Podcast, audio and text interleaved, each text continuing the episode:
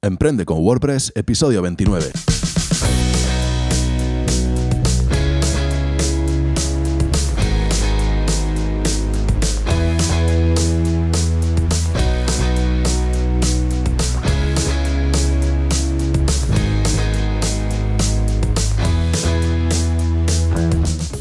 Buenos días y bienvenido a Emprende con WordPress, el podcast sobre diseño y desarrollo web y marketing online en el que hablamos de todo lo necesario para emprender en Internet por primera vez o con tu negocio de siempre. Soy Rafa Arjonilla y hoy hablaremos sobre los idiomas en WordPress. Pero antes...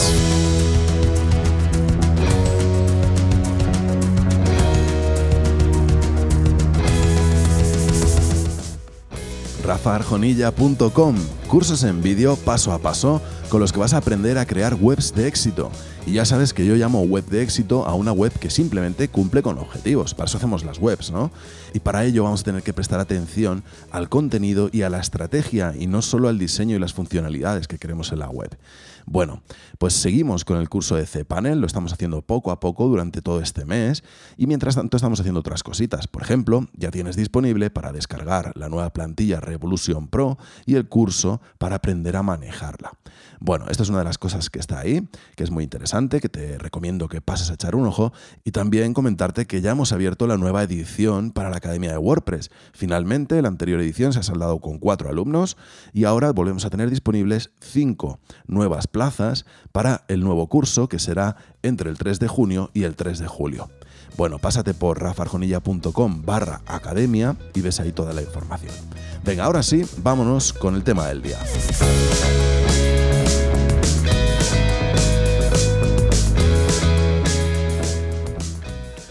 Bueno, pues hoy nos toca hablar de los idiomas en WordPress. Y lo primero que vamos a hacer es una pequeña división para esclarecer todo esto, porque normalmente cuando oímos idioma en WordPress ya estamos pensando en una web multidioma, en una web con varios idiomas. Bueno, pues no es solo eso, los idiomas en WordPress. Hay más cosas y no hay que mezclarlas. Hay que entender bien estas tres, estos tres escenarios distintos que hay, ¿no? Venga, pues lo primero que vamos a hacer es esta división y te cuento. Tenemos tres tipos de escenarios o tres posibilidades a la hora de hablar de idiomas en WordPress. El primero es el idioma del sitio, ahora hablaremos de ello. Luego están las cadenas de texto o el idioma que tienen los plugins y themes. Y lo último sería la web multidioma, que es esta ya de tener la web en diferentes idiomas para que los visitantes la puedan ver en su idioma, ¿no? Bueno, pues son los tres escenarios y ahora lo que vamos a hacer es ir desarrollando cada uno de ellos. Y vamos a empezar por el idioma del sitio.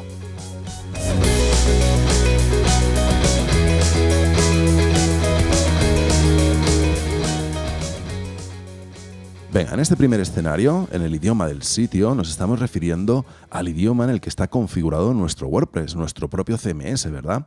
Resulta que WordPress, eh, bueno, pues es un software que no es español, entonces de base no es español.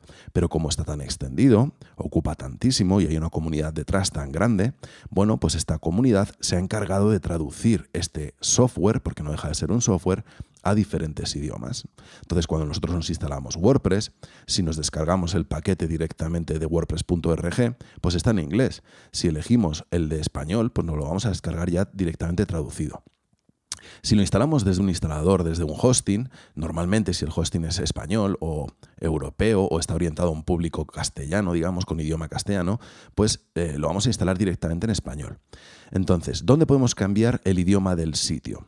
Es decir, ¿dónde puedo cambiar que todas las páginas de administración, los menús, etcétera, se vean en un idioma o en otro idioma? Bueno, pues esto lo vamos a hacer en ajustes generales. Allí tenemos el idioma del sitio. Hay un desplegable y si pinchas vas a ver que hay dos apartados, los idiomas instalados y los idiomas disponibles. Los idiomas instalados son los idiomas que ya tienes instalados en tu servidor, los archivos necesarios para que eh, WordPress, su administración, los menús de administración y todo lo que tenga que ver con WordPress por dentro, ya se muestre en el idioma que tú eh, te has descargado este software, ¿no? Por ejemplo, si tienes instalado español, pues ya se va a ver en español, ¿no? Normalmente viene instalado ya el español y el inglés. Y luego debajo de ese desplegable, en el mismo desplegable, en un segundo apartado dentro de ese desplegable, tienes todos los idiomas disponibles a los que puedes traducir WordPress. Esto es muy fácil, simplemente tienes que hacer clic en uno de esos idiomas y va a pasar del apartado de disponible al apartado de instalado. Se va a instalar, se van a subir esos archivos y a partir de ahora vas a poder elegir también entre los idiomas instalados el que acabas de instalar desde disponibles, ¿no? Ahora ya tenemos esos archivos en el servidor y ya podemos elegirlo entre los instalados, ¿no? ¿Se entiende? Bueno, pues básicamente es esto el idioma del sitio. Lo único que tiene una particularidad o algo especial y es que podemos cambiar este idioma a nivel usuario. Es decir, yo me puedo ir a usuarios, elegir un usuario, entrar dentro de ese usuario y ahí tenemos también una vez más el menú de idioma. Entonces, por defecto, viene predefinido del sitio. Es decir, el que hayas puesto como eh, por defecto en todo el sitio es el que tiene ese usuario. Pero ahora tú puedes elegir entre los que tienes instalados. ¿eh? Imagínate que hemos instalado el de inglés también y el de alemán. Y resulta que nuestra web, pues tiene, eh, nuestra empresa tiene sede en diferentes países y en cada país, pues lleva eh, una persona de ese país la web, ¿no? Bueno, pues cuando un alemán, por ejemplo, entre en la web, aunque la web eh, sea española, digamos, pues lo suyo es que vea el idioma del sitio en alemán, ¿no? Si no, no va a entender los menús de administración ni las indicaciones que hay dentro de WordPress, ¿no? Bueno, pues para eso hemos tenido que instalar primero desde los disponibles el idioma y ahora sí lo podemos elegir en este usuario para que este usuario lo vea en alemán. Entonces, esto no tiene mucho sentido así aisladamente, pero luego veremos que si tenemos una web multidiomas, ¿eh? en la que tenemos contenidos en diferentes idiomas, pues quizá la persona que mete contenidos en alemán bueno, pues eh, es un alemán que está allí, no es que sea un español que sabe traducir del español al alemán, sino que es un alemán nativo, ¿no? Y entonces cuando entra WordPress tiene que verlo en alemán. Si nosotros no le hemos cambiado el idioma del sitio, lo va a ver en español, ¿vale? Creo que se ha entendido, es muy sencillo y es eh, pues algo lógico, ¿no? Esto sí que viene en el core de WordPress. Esto viene ya en los ajustes, como te acabo de explicar. Pero hasta aquí llegamos con los idiomas en WordPress. Eh, por defecto, quiero decir. El resto de escenarios los vamos a tratar con softwares externos, ya sean plugins u otros softwares que vamos a ir viendo ahora. Así que, venga, vamos a pasar al siguiente punto, que sería el idioma de los plugins y los themes, o lo que llamamos cadenas de texto. Venga, vamos a por ello.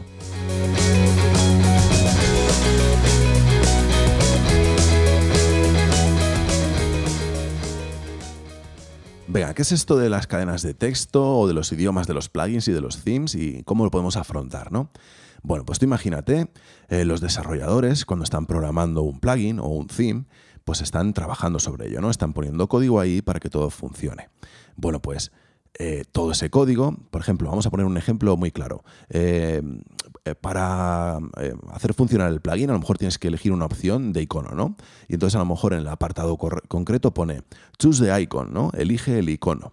Bueno, pues ese choose the icon, esa interfaz en la que tú puedes elegir el icono, lo ha programado el desarrollador. Y esa frase, choose the icon, está dentro del propio PHP, dentro del propio código de, de este plugin, ¿no? Entonces, claro, eh, a no ser que el desarrollador cuando acabe todo el trabajo diga, venga, ahora voy a hacer una versión, voy a crear un archivo con las traducciones para español y otro para las traducciones en alemán y otro para chino, etc. A no ser que eso lo haga el desarrollador del plugin o del theme, nos vamos a encontrar con que ese eh, software, sea el que sea, pues va a estar solo en inglés, ¿no? O en el idioma de origen. Normalmente es el inglés, ¿eh? casi todo está programado ya directamente en inglés porque es el idioma más universal, ¿no? Entonces resulta que podemos tener dos escenarios aquí dentro. ¿no? Dentro del punto 2 tenemos dos puntos. Eh, primero, que ese plugin o ese theme, el desarrollador haya pensado en todas esas cadenas de texto y haya añadido un archivo para traducirlas a diferentes idiomas. Si esto es así, nosotros cuando instalemos ese plugin o ese theme, lo que va a pasar es que va a detectar el idioma de nuestro sitio y entonces lo va a colocar también en ese mismo idioma, porque tiene el archivo, porque alguien lo ha preparado, esa traducción, ¿no? Pero si no es así, si el desarrollador simplemente ha hecho el plugin, lo ha dejado todo en inglés, pues nosotros vamos a tener que traducirlo. Bueno, aquí también entra un poco en juego la comunidad de WordPress. Yo ya te comenté en alguna ocasión que soy traductor dentro de la comunidad. Esto significa que cuando yo utilizo mucho un plugin o un theme, si no está en castellano, si no está en español, pues puedo traducirlo. Puedo enviar mis traducciones a WordPress y WordPress pues dice, oye, te las aprobamos. Y de repente ese, ese plugin ya tiene sus archivos también en otro idioma, ¿no? O ese theme y ya podemos utilizarlo y cuando lo ponemos, lo instalamos, ya aparece en el idioma nuestro. Bueno, muy bien. Esta es una posibilidad. Pero si nada de esto se cumple, si el theme o el plugin, el software en concreto, vamos a llamarlo software, ¿vale? Si el software no ha sido traducido a varios idiomas, solo está en el idioma de origen y la comunidad todavía no se ha puesto a traducirlo porque no hay mucha gente que lo utilice en, en el idioma en el que se necesita estar traducido, bueno, pues en ese caso nos toca traducirlo a nosotros. Y tenemos varias formas de hacerlo. Claro, básicamente esto no dejan de ser cadenas de texto, es decir, palabras, dentro del propio código. Entonces, eh, hay varios eh, o varias formas de traducir estas cadenas de texto, ¿no? Venga, la primera forma sería buscar este texto dentro del código. Imagínate, vas plantilla por plantilla de PHP, viendo dónde están esas palabras que necesitas traducir y editas esas plantillas y cambias el texto. Claro, esto no es lo más recomendable, ¿no? Sobre todo si tienes muchas cosas que traducir, porque va a llevarse muchísimo trabajo encontrarlo todo. Esto es, vamos, no, sería viable. Y además, luego cuando actualicemos ese plugin o ese theme, si no lo hemos hecho bien, bueno, pues se van a perder todos estos cambios, porque no son más que alteraciones dentro del código propio de esos eh, softwares, ¿no? Bueno, para hacerlo así, o en los casos en los que yo lo he hecho así, es cuando tengo no sé, muy poquitas cosas que traducir y casi no me merece la pena poner un plugin, ¿no? Y digo, oye, pues voy directamente y traduzco estas dos palabritas en el, en el theme o en el plugin. Pero claro, esto hay que hacerlo con una serie de buenas prácticas, ¿no? Que no me voy a poner ahora a explicar aquí. Eh, básicamente es o tener un child theme o copiar la carpeta del o el archivo concreto dentro de una carpeta dentro de nuestro theme para traducir ese plugin, ¿no? Esto no lo vamos a hablar aquí, es más avanzado y no merece tanto la pena que, que lo tratemos en este momento. Bueno, si esta forma no es la más ideal, ¿cómo lo hacemos? Venga, pues tenemos varias formas. O lo hacemos con plugins o lo hacemos con un software externo. El software externo por excelencia para traducir cadenas de texto se llama Poedit. Eh, te lo voy a dejar enlazado, no te preocupes, está en el propio artículo, que además te recomiendo leer porque me he explayado en este artículo que viene con el propio podcast para darte más información sobre el tema. Y bueno, este software, Poedit, básicamente lo que nos va a dar es una especie de tabla donde vamos a encontrar, con un buscador además, donde vamos a poder buscar las cadenas de texto que queramos y traducirlas. Cuando guardemos todo el trabajo hecho, se nos va a generar un archivo que vamos a tener que subir a nuestro servidor y ahora sí, ya todo lo que eh, hayamos traducido se va a ver en el idioma en el que lo hayamos puesto. Muy bien, este es el software Poedit. Es muy interesante y para poquitas cosas puede estar muy interesante también. O para muchas, ¿eh? es, un software muy extendido que funciona genial. Venga, la siguiente opción ya sería con plugin. Esta es la que yo utilizo, por ejemplo, ¿no? Yo ya esto al principio lo hacía con, Poedit, ahora ya he pasado al plugin porque viene muy bien, porque luego instalas algo nuevo y no tienes que volver a bajarte el archivo, a volver a empezar, etc. Bueno, pues con plugins tenemos aquí varios plugins. Por ejemplo, si trabajas con Genesis, eh, pues hay un plugin que se llama Genesis Translations, que nada más instalarlo, coge todo lo que sea de Genesis, ya sean themes o plugins, y lo traduce. ¿Vale? Ya lo han preparado para que lo haga automáticamente. O sea, que coge todo lo que tenga que ver con Génesis y pum, te lo traduce automáticamente sin tener nada que hacer. Esto está genial. Claro, si no trabajas con nada más, es lo mejor, directamente, ¿vale? Eh, rápido, sencillo, sin tener que hacer nada, muy fácil. Pero normalmente vas a tener plugins de Genesis, pero también otros plugins. Imagínate que instalas WooCommerce o que instalas, no lo sé, eh, pues EDD o quieres hacer un marketplace y instalas una extensión de WooCommerce o cualquier cosa así. Bueno, pues estos no suelen venir traducidos al español y te va a tocar traducir esas cadenas de texto. Claro, ya no merece la pena tener Genesis Translations porque vamos a tener que poner otro plugin para traducir esas cadenas de texto que no son de Genesis. Así que en este caso te recomiendo no utilizar Genesis Translations y ponerte un plugin tipo Loco Translate. Este es el que más utilizo yo, Loco Translate. Te lo dejo también enlazado para que te lo puedas descargar, es gratuito y hace lo mismo que hace Poedit, pero desde dentro de tu propio WordPress. De forma que tienes un buscador dentro de WordPress en el que puedes ir encontrando esas cadenas de texto que quieres traducir, pones la traducción ahí, las haces corresponder una con la otra y cuando des a guardar se genera el archivo que va a hacer que se traduzca esa cadena de texto.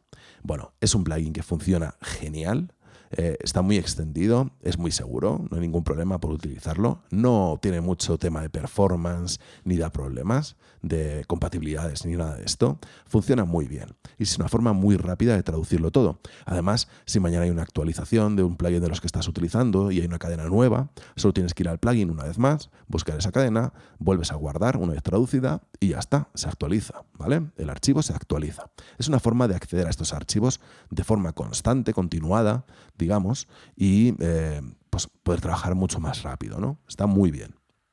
Venga, esta sería la segunda opción, con el plugins como Loco Translate. ¿Vale? Entonces, sobre el tema de las cadenas de texto, hay que eh, decir algunas cosillas, ¿no? Por ejemplo, la primera de todo, no siempre es, necesario traducirlo todo, ¿no? Eh, imagínate, eh, tú haces una web, yo, por ejemplo, siempre empiezo traduciendo las cadenas de texto que se ven en el frontend, ¿no? Por ejemplo, no sé, él, deja un comentario aquí, esto normalmente está en la plantilla, o el, no sé, logueate, o cosas que tengan que ver con la plantilla eh, y se ven en el, en el frontend o de un plugin, ¿no? Por ejemplo, si estás trabajando con WooCommerce y con reservas, con bookings, pues a lo mejor dice, no quedan disponibles, plazas disponibles, pues esto está en inglés, ¿no? Bueno, pues para traducirlo al español, me busco ese plugin, traduzco esa cadena y listo. Está en el frontend, lo está viendo la gente. Pero ahora bien, ¿qué hay de todas esas cadenas de texto que están en la administración? ¿eh? como el que decíamos antes, ¿no? el ejemplo de choose, eh, choose an icon, elige un icono. Bueno, pues depende. Oye, ¿tu cliente va a acceder a la administración? ¿Va a tener un rol de administración de forma que va a ver los plugins instalados y va a poder tocar configuraciones y también los themes? Bueno, si es así, pues te va a tocar traducirlo todo, ¿vale? Para que el cliente no vea nada en inglés. Pero si no es así, si tú lo que estás haciendo es eh, una web y el cliente lo único que va a hacer es entrar, va a tener un rol de autor, por ejemplo, y va a entrar solamente a crear contenidos, eh, y a publicar contenidos, bueno, pues en este caso no va a haber nada que tenga que ver con el theme ni con los plugins, con lo cual, ¿para qué traducirlo? ¿Eh? Si lo hemos programado nosotros, lo hemos dejado todo configurado nosotros, él no va a entrar nunca ahí, pues no hace falta que te des la paliza de traducirlo todo, ¿no? Así que mi recomendación es, date un paseo por la web en modo incógnito, es decir, no logueado, y haz todas las acciones que se te ocurran. Comenta, envía un formulario de contacto, eh, mira todos los eh, widgets, no sé, haz como si fueras un usuario normal haciéndolo todo y vas a ir descubriendo las cadenas de texto que quedan expuestas ante el usuario, ¿no? Traduce esas de primeras y según vayas encontrando más las vas traduciendo, no hay problema, puede haber alguna que no encuentres la primera y ya está, no tienes que darte la paliza de traducirlo todo para que luego el usuario ni siquiera entre en la administración. Bueno, pues estas serían algunas notas a tener en cuenta a la hora de traducir cadenas de texto. Espero que te haya quedado claro. Y ahora vamos a pasar a la última, eh, al último escenario, al tercero, que es el de crear una web multidioma. Venga, vamos a por ello.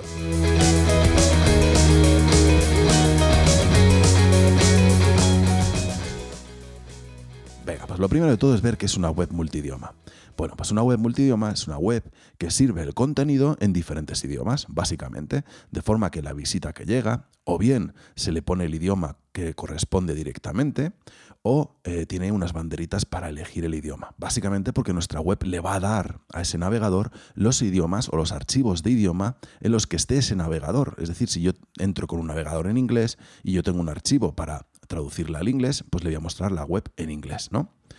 Si no es así, si yo no tengo ningún archivo para ese idioma, siempre puedo poner las banderitas. Entonces la visita puede elegir, venga, imagínate que la visita es china y no tenemos nuestra web traducida al chino. Entonces, claro, no se le puede cambiar a chino directamente porque no tenemos ese archivo, ¿no? Entonces, bueno, pues ahí hace uso de las banderitas. Elige, pues a lo mejor entre español, alemán, eh, inglés, pues prefiere el inglés y pincha en inglés y ve la web en inglés. Esto es una web multidioma, ¿no? Una web que sirve los contenidos en diferentes idiomas. Ahora bien, aquí siempre hay una duda muy típica que me hacen los alumnos y básicamente es, oye, ¿y por qué complicarme tanto la vida con esto de los plugins multidioma? ¿Por qué no simplemente, si creo una entrada en español, pues al principio de la entrada pongo English below y la gente ya sabe que debajo está en inglés y así la puede leer en inglés? ¿O por qué no en la página home pongo un enlace eh, para verla en inglés? Pulsa aquí y me creo esa misma página en inglés y así ya la puede ver ahí. Bueno, pues esto no es correcto, básicamente porque en el código de nuestra web, en el código fuente, en el código de, la web, pues hay una etiqueta al principio del todo que se llama lang y que indica el lenguaje de nuestra web. ¿eh? ahí pone lang igual a español, ¿no? Todo con su... Eh, español, por ejemplo, es es-es. Bueno, pues si está indicando que es en español y tú metes textos en inglés, Google, por ejemplo, lo que va a detectar es que está el mismo texto dos veces, una vez en español y otra en inglés, dentro de una web en español. Entonces esto a Google no le va a gustar nada. Claro, lo ideal es tener una instancia para cada idioma. Es decir, que si yo eh, quiero ver la web en inglés, pues que esta etiqueta de idioma se cambie a inglés. Y así Google lo que está viendo es, oye, sí, es el mismo contenido en otro idioma, pero ojo, porque es que esta es otra instancia de la web. ¿Ves que la etiqueta ha cambiado? Ahora ya no estoy bajo una eh, web con la etiqueta en español, de lang en español, sino de que estoy en la misma web, pero con la etiqueta lang en inglés. Entonces aquí ya todo tiene sentido, ¿no? Bueno, pues este es el motivo principal, básicamente, y también para poder aprovechar todo lo que decíamos hace un momento de que el propio navegador detecte o que nuestra web detecte eh, de dónde viene el navegador y cambie el idioma, etcétera, ¿vale? O el tema de las banderitas o lo que sea. O sea, la forma profesional de hacerlo es como te voy a contar ahora, no esa chapucilla de decir, venga, pues lo pongo así con English Below y listo. Bueno, pues dicho todo esto, eh, vamos a ver qué opciones tenemos a la hora de hacer una web multidioma. Bueno, pues lo primero sería con un plugin. Eh, aquí tenemos diferentes opciones. Tenemos, por ejemplo, Polylang, que es un plugin gratuito que te dejo enlazado, que yo utilizo bastante, eh, dependiendo del caso, luego lo veremos al final de este bloque. Y está también WPML, que es de pago y también es de las más usadas, pero da muchos problemas. Es un plugin muy complejo, muy grande y suele dar problemas. Yo me quedo con Polylang sin ninguna duda. Bueno, pues estos plugins lo que hacen es lo que te decía hace un rato. Lo que hace cuando nos instalamos estos plugins es que nos obliga a decirle en qué idioma está el contenido que hemos creado hasta el momento. Entonces lo tenemos que meter bajo español, por ejemplo. Entonces, ahora sí, va a mostrar ese contenido solo cuando la etiqueta eh, lang sea español. Eh, ahora que ya tenemos todo ese contenido que hemos creado dentro del español, vamos a poder ir a cada uno de esos contenidos y darle a crear la versión en inglés, por ejemplo. Entonces, eh, lo que va a ocurrir es que se va a duplicar ese contenido, o sea, se nos va a crear otra vez esa misma eh, página o entrada o lo que sea, vamos a tener que volver a diseñarla. ¿eh? Fíjate que no es que sea automático ni mucho menos. Vamos a tener que o copiar el diseño anterior y pegarlo ahí y traducir todo lo que esté en un idioma a otro idioma, o bien crear otro diseño completamente distinto. ¿eh? Esto, por ejemplo, eh, no tiene nada que ver como nosotros, la percepción que tenemos nosotros eh, occidental con la oriental. ¿no? Entonces, a lo mejor si vas a traducir al chino o al indio o, o a otro idioma asiático, por ejemplo, bueno, pues en este caso, o imagínate un idioma árabe, ¿no? que se escribe al revés que se escribe de derecha a izquierda. Bueno, pues en esos casos no vas a tener que cambiar solo el texto, sino que vas a tener que cambiar el diseño para que se adapte a esa cultura de ellos, ¿no? A la forma que tienen ellos de percibir una web o cómo se esperan percibir una web, ¿no? Bueno, pues para esto sirve y funciona así. Dicho esto, no son solo páginas o entradas lo que vas a tener que traducir, vas a tener que traducir también menús, URLs, widgets, todo lo que se te ocurra, plugins, eh, todo lo que esté en un idioma y deba estar en otro idioma para que cuando ese usuario haga clic en otra banderita eh, en alemán, pues todo quede en alemán, ¿vale? O sea que automático no es. Te va a tocar pues lidiar con la creación de nuevos contenidos en otro idioma, nuevos diseños, etcétera, ¿vale? Venga, dicho todo esto, eh, con Polylang vamos a ver otra opción. Ya te digo, esta aquí podríamos hablar de Polylang o de WPML. Eh, la siguiente opción podría ser con un multisite. Un multisite es varias webs de WordPress bajo una sola instalación. Como por ejemplo WordPress.com. Si tú vas a WordPress.com, pues son un montón de webs, cada uno de los blogs de cada persona es una web distinta, pero todas están bajo la misma instalación. Todas son eh, sites dentro del multisite de, WordPress. ¿eh? Bueno, pues con, este, con esta configuración lo que haríamos es crear una web por cada uno de los idiomas, siempre todo regido desde una sola administración, desde una sola instalación de WordPress. Y ahora sí, con el plugin Multilingual Press, eh, cada una de esas webs tendría su propio idioma y estaría correspondiendo entre sí a los contenidos originales. Bueno, esta es la segunda forma, que es mucho mejor que la primera, sobre todo a niveles de compatibilidad, luego hablamos al final de todo esto. Y la última sería crear diferentes webs para cada idioma que para mí es la mejor opción, dependiendo siempre de la complejidad y de la cantidad de cambios. Lo que decíamos antes, si tú vas a hacer una web para China, pues casi es mejor hacer una web nueva para China que traducir una web que ya tienes. Eh, a lo mejor si es un blog de marca personal y van a cambiar tres cosas, pues no hace falta hacer todo esto. Venga, esta sería la tercera opción, crear una web diferente para cada idioma. Aquí lo que te recomendaría es que cuando compres un dominio, compres todas las terminaciones locales. Por ejemplo, la ES para España, UK para Inglaterra, FR para Francia, etcétera, etcétera. Y así cada uno de los dominios va a ser el nombre de la web, el nombre del dominio, punto, eh, la extensión del país concreto. Muy bien, dicho todo esto, ¿qué método elegir para eh, crear una web multidioma? Pues depende. Depende de hacia dónde va a escalar, qué tipo de plugins vas a utilizar, por el tema de la compatibilidad y otros aspectos que debes ir teniendo en cuenta. Por ejemplo, si tienes un blog de marca personal, lo que decíamos antes, que es algo muy sencillo, yo aquí lo que haría, si realmente necesito multidioma, es utilizar Polylang. Con este me creo mis instancias en otro idioma y listo, ya lo tenemos, ¿vale? Pero si vamos a hacer un e-commerce, por ejemplo, con muchas extensiones, con muchos plugins, porque necesitamos hacer un montón de cosas, bueno, pues quizá utilizar un plugin como Polylang o WPML nos va a dar incompatibilidades. Así que sería mucho mejor hacer un multisite con Multilingual Press o incluso pensar en lo que decíamos antes, en hacer diferentes webs para cada uno de los idiomas. Venga, pues dicho todo esto, ahora lo que es interesante también es pensar en la necesidad, porque muchas veces, y esto te lo digo por experiencia, los clientes piden por pedir, porque se creen que es igual de sencillo, que no les va a costar tanto o que no va a ser caro, y entonces dicen, no, no, y además la quiero en cinco idiomas. dices tú, hostias, cinco idiomas, esto lo cambia todo, ¿no? Entonces, lo primero es saber si necesitas o no. ¿Cuándo sabes si lo necesitas? Pues no sé, por ejemplo, si te dedicas a un sector como el turismo, pues seguramente vas a necesitar un multidioma. Si tienes, si tienes un e-commerce y vas a vender en países de habla con otro idioma, pues también te va a hacer falta un multidioma. Eh, si no tienes nada de esto, pero crees que puedes tener mercado eh, en, otro sitio, en otro país, con otro idioma, pues a lo mejor también si vas a hacer eh, una estrategia de marketing para conseguir leads en otro país. Pero si no tienes un motivo real, no tiene sentido, porque cada una de las traducciones es como, si, tener otra web. Es, trabajo extra que vas a tener que hacer, que vas a tener que mantener, que vas a tener que estar pendiente. ¿eh? Y además, lo que te decía antes, estos plugins pueden tener incompatibilidades. Claro, no están testados con todos los plugins que hay en el repositorio, con lo cual puedes tener incompatibilidades. Venga, ya lo último que te quería comentar es que muchas veces si vas a hacer multidioma, estos plugins, por ejemplo Polylang lo trae eh, y WPML también, llevan incorporado ya el tema de traducción de cadenas de texto. O sea que tienes como una especie de eh, traductor de cadenas de texto, eh, como Loco Translate, digamos, dentro del propio plugin. O sea que no te hace falta tener dos plugins. En este caso, como vas a hacer multidioma, ya las cadenas también las gestionas con este mismo plugin. Bueno, pues esta es la idea. La idea era que tuvieras claro qué tres escenarios hay con el tema de los idiomas, que no es solo el tema de multidioma, que hay un montón de cosas a tener en cuenta y que debe merecer la pena, ¿no? Que lo que sí que estás obligado, si quieres eh, hacer webs profesionales, es a traducir las cadenas de texto, ¿vale? Y que todo lo demás depende de la necesidad de cada uno y de la estrategia de cada uno.